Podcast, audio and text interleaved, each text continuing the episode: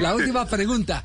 James Rodríguez, ¿qué tratamiento le están dando al tema James Rodríguez, cuerpo técnico y comité ejecutivo, presidencia en particular de la federación?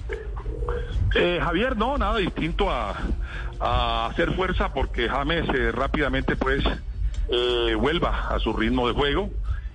no estoy muy enterado, y lo confieso, la parte íntima de, de dónde va a jugar en esta temporada.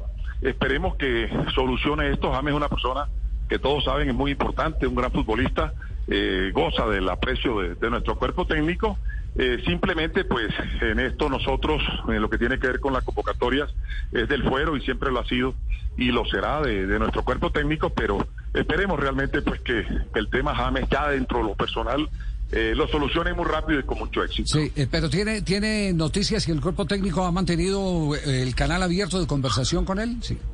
Eh, sí, yo creo que sí, yo creo que sí, yo creo que es importante. Aquí no hay vetos para nadie. Nunca ha existido, nunca, por lo menos yo me he enterado, ni, me voy a enterar porque nosotros eso pues no está en nuestro léxico ni en, ni en la aplicabilidad de, de un verbo en ese sentido. Así es que hoy los 50 millones de colombianos todos somos aptos para estar en la selección Colombia. Tú y yo, Javier, sí, seguramente. en la serio, en la serio. Sí, la de rodillones. En la serio. Ahí se mueve también. Ay, presidente, lo importante son las ganas, ¿no?